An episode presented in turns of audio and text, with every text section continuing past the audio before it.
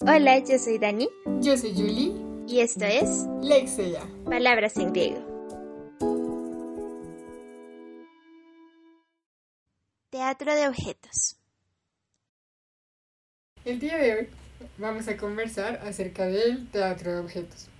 El teatro de objetos pues pertenece al género de la dramaturgia, em, pero tiene sus particularidades porque, bueno, primero que todo no, no se enfoca en un protagonista eh, humano y pues todo lo que eso acarrea, como la corporalidad, por ejemplo, sino que se enfoca en el objeto como protagonista y eso trae consigo muchísimas otras cosas. Por ejemplo, o sea, el, el simple hecho de cambiar de la corporalidad a la materialidad ya trae consigo muchísimos cambios y dinámicas diferentes y sentimientos diferentes también en el espectador. Vamos a hablar un poco de pues de este tipo de teatro, de las particularidades que tiene, de la belleza que tiene. En particular me parece encantador el teatro de objetos. Creo que tiene mucha, ¿cómo decirlo? Mucha teoría detrás, pero que al mismo tiempo eh, te divierte, pero que al mismo tiempo te saca dice, no entendí, que muchas veces sale cuando uno ve obras eh, de teatro. Pero creo que ese no entendí está bien, o sea, a la larga, a veces el objetivo no es entender, sino, no sé, cómo disfrutar el proceso de intentar entender. Entonces quiero, por esta vez nos enfoquemos en eso, como en ese intento eh, por entender. Y para esto también vamos a hablar específicamente de una obra de Shelley Love, que es una, digamos, dramaturga independiente. Y coreógrafa. Ella hace sus propios cortometrajes. Eh, vamos a hablar específicamente de uno que se llama Little White Bird, del 2002. Creo que un punto por el que podemos comenzar es esta pregunta, por la cual yo creo que todos comenzamos cuando nos acercamos a el hecho de que haya un teatro de objetos, que es cómo puede haber un teatro solamente o basado en los objetos eh, si necesitamos movimiento, si necesitamos habla, si necesitamos diálogo.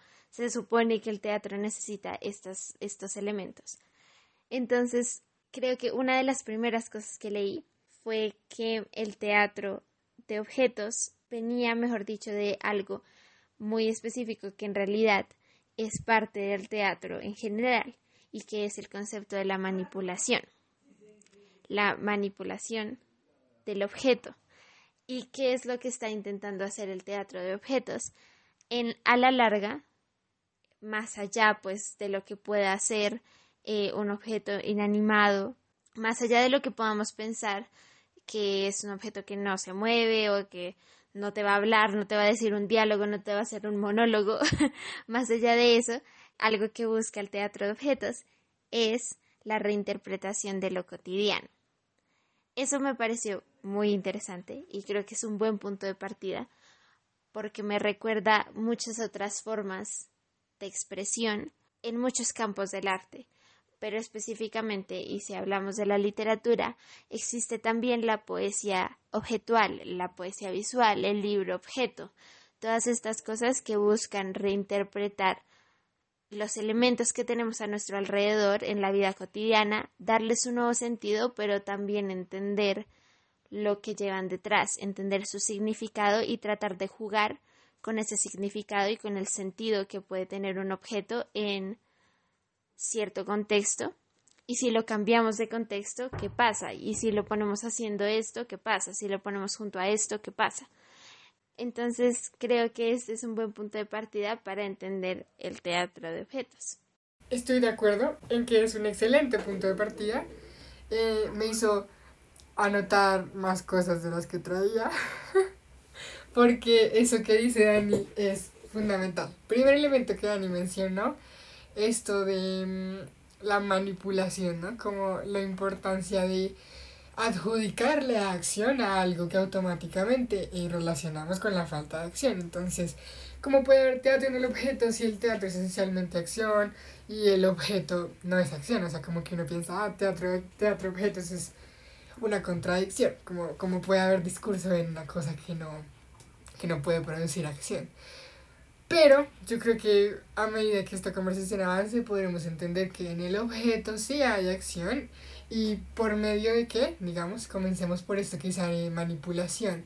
Y yo lo agregaría, o sea, yo le diría con una palabra diferente, tal vez no manipulación, sino disposición. Es una palabra que a mí me parece fascinante, de verdad, eh, porque piensa en la palabra disposición. En el teatro objeto los objetos están dispuestos.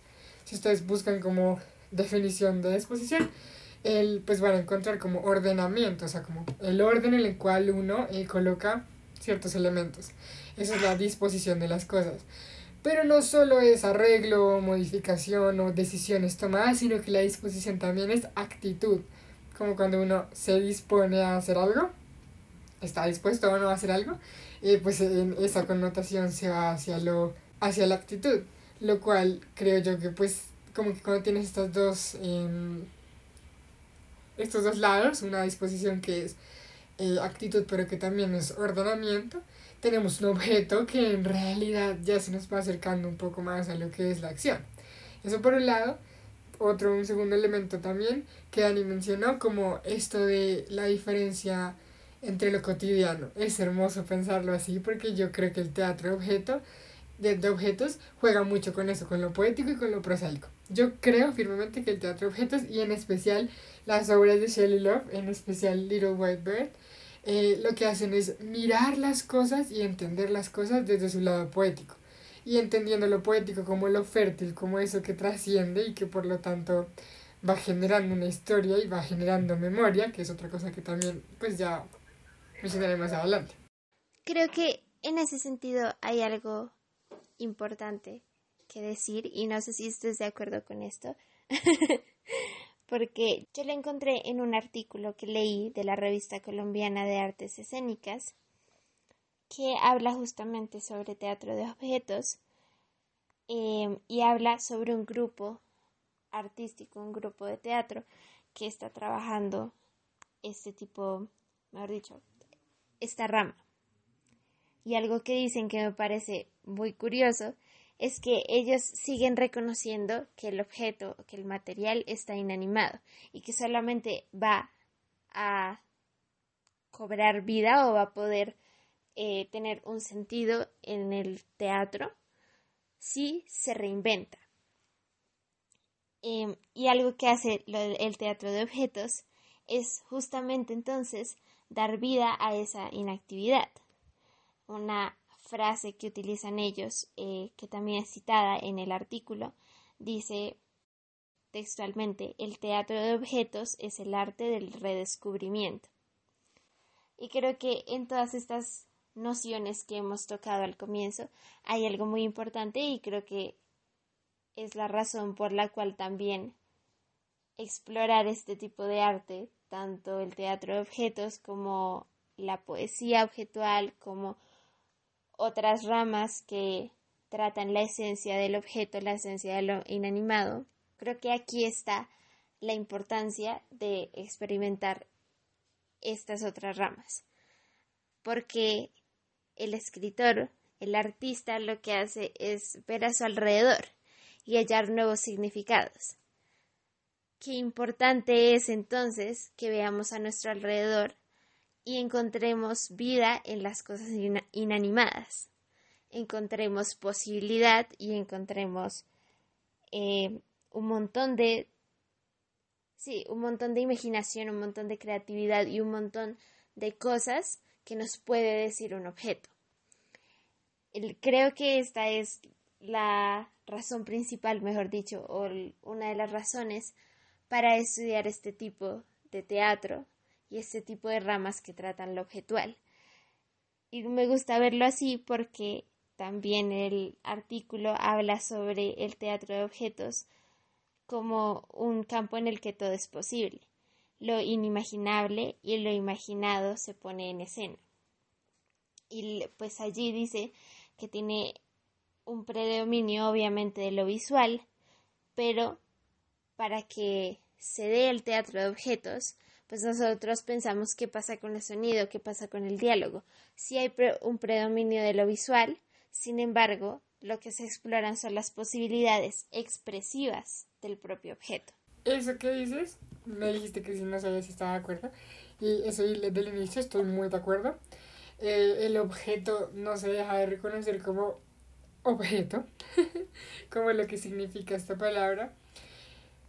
Y es precisamente porque en el teatro de objetos, ¿cómo decirlo? Lo que, lo que está actuando es esa doble vida del objeto, por ponerlo así. El que está actuando no es la escoba o la pared o no, no lo sé, o el ave, sino lo que estos elementos están representando y lo que estos elementos es que es eso, están actuando, o sea, así como cuando uno está actuando algo, uno no es pues la persona, sino que es eh, un personaje, bueno, así lo mismo con los objetos. Eh, tocaría ver qué palabra se podría poner, o sea, persona, personaje, objeto. Voy a pensar, a ver si me ocurre un paralelo. Y es precisamente porque está, lo, cuando tú vas al teatro objetos, no te están pidiendo que observes imágenes y que entiendas imágenes, sino que observes y que entiendas imagos. ¿Qué es el imago? El imago es la esencia que está en la imagen, lo que está detrás, lo antagónico a lo superficial, ¿sí? Por lo tanto, cuando vas al teatro de objetos, claro que los objetos siguen siendo objetos, pero eso no es lo que te están pidiendo que mires, lo que te están pidiendo que mires es lo que hay detrás, es el imago en términos, en términos gráficos y visuales, en términos em, literarios eh, sería lo ilocutivo. Entonces ustedes saben que lo locutivo es lo que se dice, lo ilocutivo es como lo que está detrás, las intenciones y lo que está detrás de lo dicho, y lo perlocutivo las repercusiones que eso tiene en las personas que lo escuchan, lo cual también es fundamental en el teatro de objetos y es lo que también, pues más adelante también diré, es el espectador como personaje. Creo que yo ya voy a comenzar a entrar en ese campo del espectador, porque si comenzamos diciendo, por ejemplo, la importancia que tiene, entonces, mejor dicho, que todo aquello que vamos a ver en el teatro de objetos, todo aquello que eh, hace parte de esta rama, tiene que ver con una persona que mira de forma diferente y que por tanto le da o dota de vida a ese objeto, de una vida distinta, mejor dicho. Entonces es importante el que ve, y, en efecto, hay una importancia en la motivación del espectador. El artículo que yo leí sobre teatro eh, de objetos hablaba mucho sobre esto y sobre lograr estimular la imaginación del espectador, de forma que, como decía Julie, no vea solamente los objetos que están allí, no vea solamente la imagen que se está mostrando, sino pueda ver más allá de eso y pueda ver esa otra vida, y no solamente puede haber esa otra vida, sino que se le ocurran muchas otras vidas. Entonces creo que hay como una trama abierta allí, si lo tratamos como en tipo narrativa.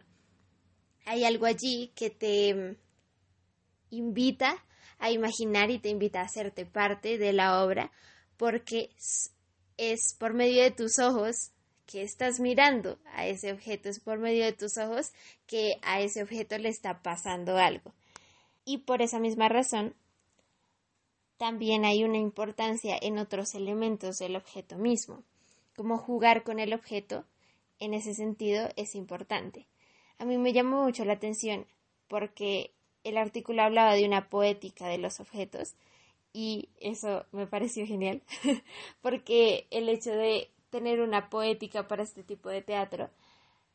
Eh, no sé, es algo loco. Yo utilizo la, la, el término poética como aquellas búsquedas artísticas. Y una búsqueda artística y una búsqueda artística que esté centrada en mirar el objeto desde esta perspectiva, en mirar el objeto desde sus distintas vidas y desde la posibilidad, es una poética muy interesante. Si lo pensamos en un diario vivir, imagínense cuántas historias pueden estar detrás de todo lo que estamos viendo en este momento. Tú estás escuchando este podcast. Ahora, mira a tu alrededor y imagínate que lo que está a tu alrededor, que estuvieras en un teatro de objetos, mejor dicho. Todo lo que está a tu alrededor, imagínate que tuviera un sentido diferente, que las cosas estuvieran haciendo algo diferente a lo que en realidad están haciendo si bien estamos hablando de que hay una disposición en el teatro de objetos, de que hay una intención y que no puede ser cualquier cosa puesta en cualquier lugar porque sí, pensemos en lo que puede hacer una poética de los objetos en la mirada de una persona común y corriente en una situación cotidiana.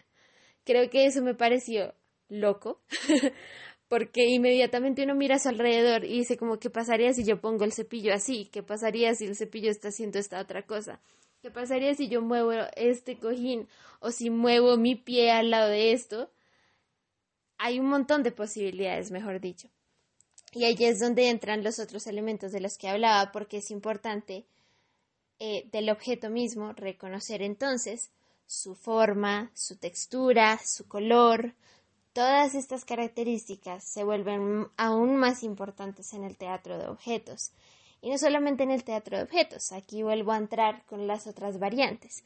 La poesía objetual y el libro como objeto, por ejemplo, juega mucho con la tipografía de, de las palabras, juega mucho con los tipos de papel, juega mucho con sí, con las texturas, con los colores, con las propuestas, con los cortes, con todo esto, eh, con las cosas irónicas, con la sátira. Eh, una profesora en una clase que vimos de poesía objetual y de libros objeto, eh, habló, mejor dicho, nos mostró un video en el que mostraban libros objeto y eran unas cosas muy interesantes. Había uno que me acuerdo muchísimo, que era una revista. La revista, lo que le llega a la persona cuando pide la revista es una billetera. y la, en la billetera, con las cosas que hay dentro, entonces todo está intervenido. He allí otra palabra. Todo está intervenido. Tú, o sea, sacas la billetera, abres la billetera y, por ejemplo, todas las... Hay, hay dinero, mejor dicho, pero el dinero está intervenido con poemas. Todo tiene poesía. O sea, la, la publicación es la billetera y juega con ello, él juega con la forma y es, es el propósito. Jugar con la forma y jugar con el significado de la palabra poniéndola en el objeto. ¿Qué pasa si lo pongo en este objeto? ¿Cómo cambia el significado? Entonces es esto lo que está pasando en el teatro de objetos también. Y es por esto que el color, la forma, la textura, eh, la posición, la forma que ustedes, y por ejemplo, en el caso de Shelley Love, eh, la importancia de cómo trata, el, el sonido que va a tratar incluso, pero el sonido de los objetos al moverse, por ejemplo. La, la forma en la que va a tomar, la forma de las tomas, mejor dicho, eh, dónde va a poner la cámara o todas estas cosas, porque es importante justamente todo aquello que hace parte de la sensibilidad del ojo, mejor dicho. Eh, para poder entender y para poder resignificar el objeto en el teatro de objetos. Y esto que dices específicamente la intencionalidad me encanta porque yo creo que en la intencionalidad es que está la intertextualidad del teatro de objetos. ¿A qué me refiero con eso? A que en esa intencionalidad, por ejemplo, eso que tú mencionas de la revista billetera, o el simple hecho también en ese ejemplo que decías como, ¿qué pasaría si muevo el cepillo? como que en esa intencionalidad, en esa acción voluntaria de, que también es lo que se tiene en el teatro objetos, es que tenemos un teatro objetos que no es autocontenido, ¿sí? Eh, pues la verdad es que la literatura es poco autocontenida, pero vamos a poner, digamos, vamos a decir que un libro, o sea, todos los elementos que necesitas para entender el libro, digamos, te los da la novela, ¿sí? Eh, por decirlo así otra vez, las novelas como se comunican con todo el mundo de literatura, pero vamos a ponerlo así. El teatro objeto necesariamente no te da toda la información, ¿sí? Por lo tanto, necesita un papel supremamente, es que no es muy, es muchísimo eh, que necesita el papel del espectador, un papel supremamente activo, hasta el punto que yo creo que el espectador es un personaje del teatro de objetos. Porque es que, de verdad que... Em, en el teatro objetos tenemos esta poética que dice Dani, que yo digo que es un término que lo utilice con la compañera en un ensayo, es el objeto es la poética de la evocación. Y la evocación requiere, digamos, del evocado. sí, requiere de ser dispuesto y requiere de ser evocado para alguien. Estas acciones necesitan, pues, un alguien eh, que las reciba. Así que creo que el teatro objeto necesariamente necesita llegar a ese espectador y que ese espectador esté activamente eh, pendiente de todo. Y también invita a la, digamos así, relectura, pero en este caso sería como a volver a ver, a ver lo que estás lo que estás observando.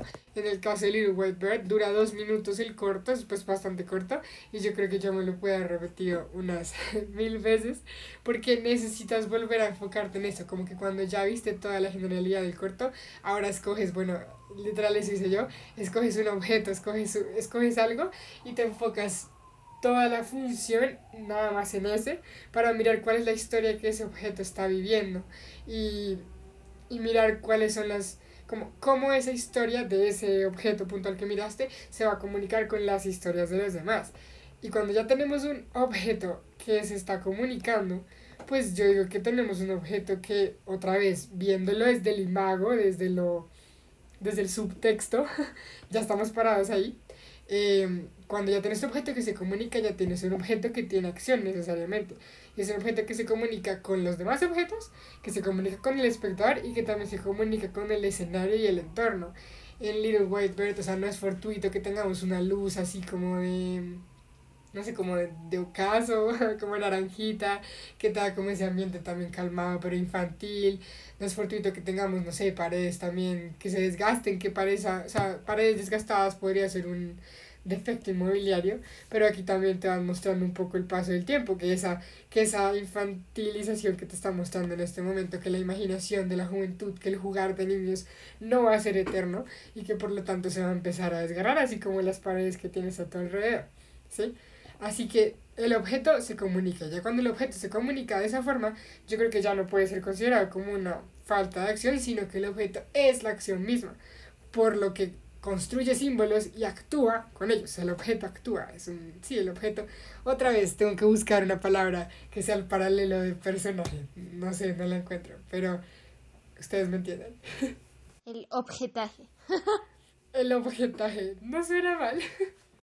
Sí, creo que allí también quería llegar porque una de las cosas que creo que todos pensamos cuando nos acercamos por primera vez a teatro de objetos, que es lo que yo hice en, en este ejercicio, ahora como momento de, de anécdota, yo vi Little White Bird y quedé como, creo que como decía Julia al comienzo, como, ¿qué? ¿Qué pasa aquí? o sea, ¿qué? O sea, ¿cómo? O sea, ¿qué? El punto es que fue muy loco, o sea, uno se, se acerca al teatro objetos y queda así como descolocado porque no es lo que normalmente ves, pero también porque ves los objetos allí y estamos acostumbrados a que cuando solamente encontramos imágenes de esa forma, debe haber una metáfora allí, pero estamos acostumbrados a encontrarla fácilmente, como hay una metáfora allí, ¿sí? Resulta que la metáfora en el teatro de objetos, eh, así como es abierta, mejor dicho, así como tiene muchas posibilidades, también depende de todas esas cosas. Yo creo que tiene muchísimo de, las, de la cinematografía. Em, depende muchísimo de los detalles. y no necesariamente siempre de los detalles intencionados, sino también de los detalles eh, del azar. Y eso me parece algo muy interesante. porque, porque lo conecto con la cinematografía. Porque cuando uno ve cine con un ojo crítico, un ojo analítico, tú podrías tomar un marco literal yo, perdónenme, mi vocabulario de cine no es el mejor, pero tú podrías parar la película en un momento y ponerte a pensar como por qué este cuadro está aquí, por qué esta forma de ver la cámara, de poner la cámara, por qué esto es aquí. Pero bueno, si nos enfocamos simplemente en los objetos y nosotros paráramos una película, nos daríamos cuenta que la película tiene mucho de teatro de objetos. o sea, cómo el objeto podría contarnos la historia como este objeto que se movió de allá a acá, que luego se rompió, que no sé qué, nos cuenta una historia secundaria en la película, o sea, en serio que nos está contando algo. Y es allí, en la materialidad, que existe la metáfora. Es en la materialidad que existe la metáfora.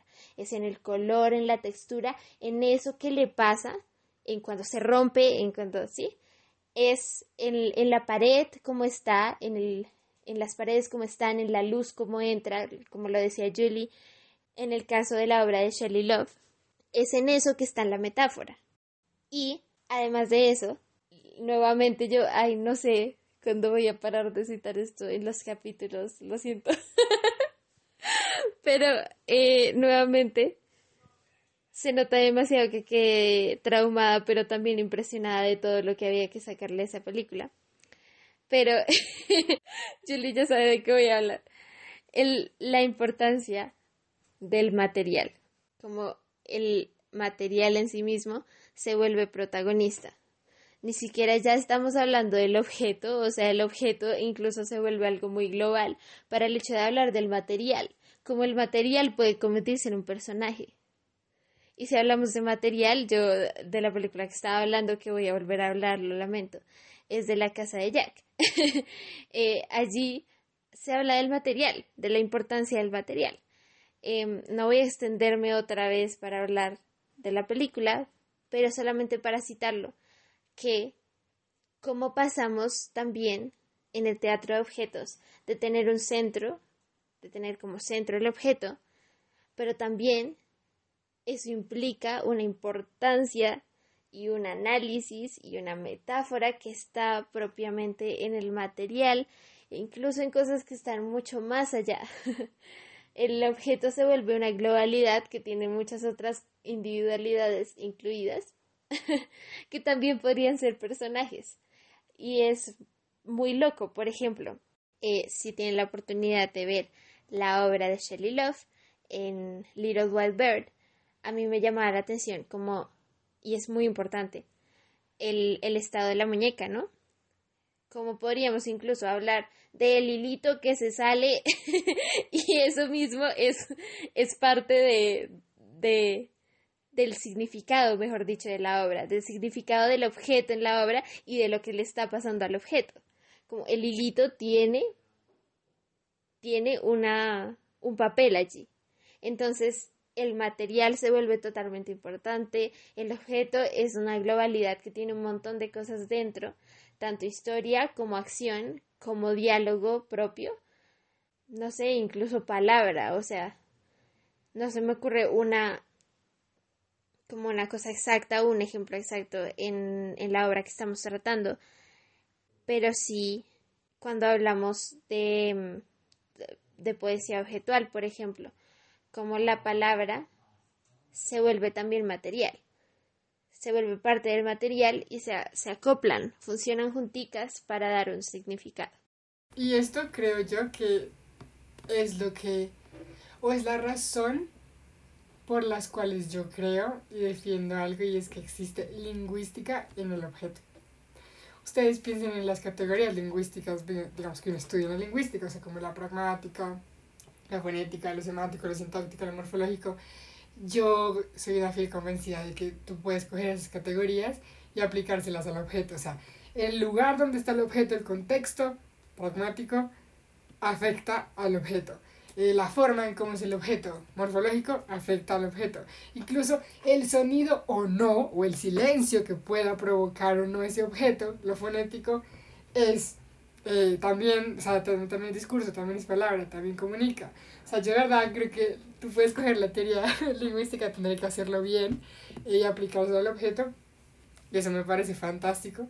Eh, porque pues eso demuestra como, como un objeto que definitivamente está incluido en el discurso y definitivamente hace parte, como dice Dani, y es palabra. ¿sí? Y eh, yo creo que aprovecho el momento también para mencionar esto que dije un poquito al inicio, y es de la memoria. Yo creo, y aquí voy a coger una frase, eh, una cita de Víctor Slavsky, de su obra El arte como artificio, muy recomendada, de 1916, que dice que las imágenes son más recordadas que utilizadas para pensar. Esa frase me parece muy cool, porque él dice las imágenes son en realidad más recordadas que utilizadas, es decir, es una imagen en realidad es una imagen hereditaria que ya se utiliza y que tú estás por generaciones volviéndola a recordar y a utilizar, no necesariamente a eh, como pensar por primera vez. Entonces cuando tenemos esta idea de una imagen hereditaria, eh, digo yo también que el objeto, esa imagen, eh, el objeto, pensamos como el objeto eh, el mero objeto, por ahora, o sea, la imagen, eh, tiene memoria. ¿Y por qué tiene memoria? Porque nosotros somos capaces de llegar al imago, al subtexto. Lo que significa que el objeto, por eso es que tú puedes llegar al imago, porque puedes recordar otras cosas, puedes evocar otras cosas. Tú puedes decir como, ok, esta muñeca de aquí eh, tú la muñeca automáticamente, entonces eso hace parte de la memoria, vas a decir eso es la infancia, mi, hasta recuerdas la muñeca que tú tuviste de pequeño, eh, alguna muñeca que te donaron, no sé, sí como que empiezan a toda esa memoria que tú tienes como persona, como individuo, como espectador, empieza a entrar a la imagen y rompe la imagen y entonces llegamos al imago, ¿sí? Y llegamos entonces a, a una obra que ya podemos empezar a sacar y más elementos. Pero eso no pasa en la primera y no tiene por qué y no pasa nada si en la primera dices como no entendí nada. Porque yo creo que a todos nos pasa así, por eso es que es lo, lo bello es poder volver a observarla cuantas veces sea necesario hasta que logramos como romper esa imagen, esa cáscara, eh, ese objeto y podamos, y podamos llegar al fondo. Y miren que me puse a buscar ahí ya etimologías y creo que pues ahí me dice una palabra, vamos a ver qué tan linda quedó. Pero me puse a buscar aquí, meto el, el comercial, eh, que persona, perdón, personaje, bueno, sí, personaje viene la palabra persona. Entonces, persona, eh, pues viene esto de prosopon, de prosopon es decir, de máscara. Eh, y por eso pues de ahí salió como personaje, que es esta máscara de teatro. Eh, es decir, una máscara intencional. Y pues tiene el sufijo aje que muestra acción. Entonces, pues ya aquí me puse a.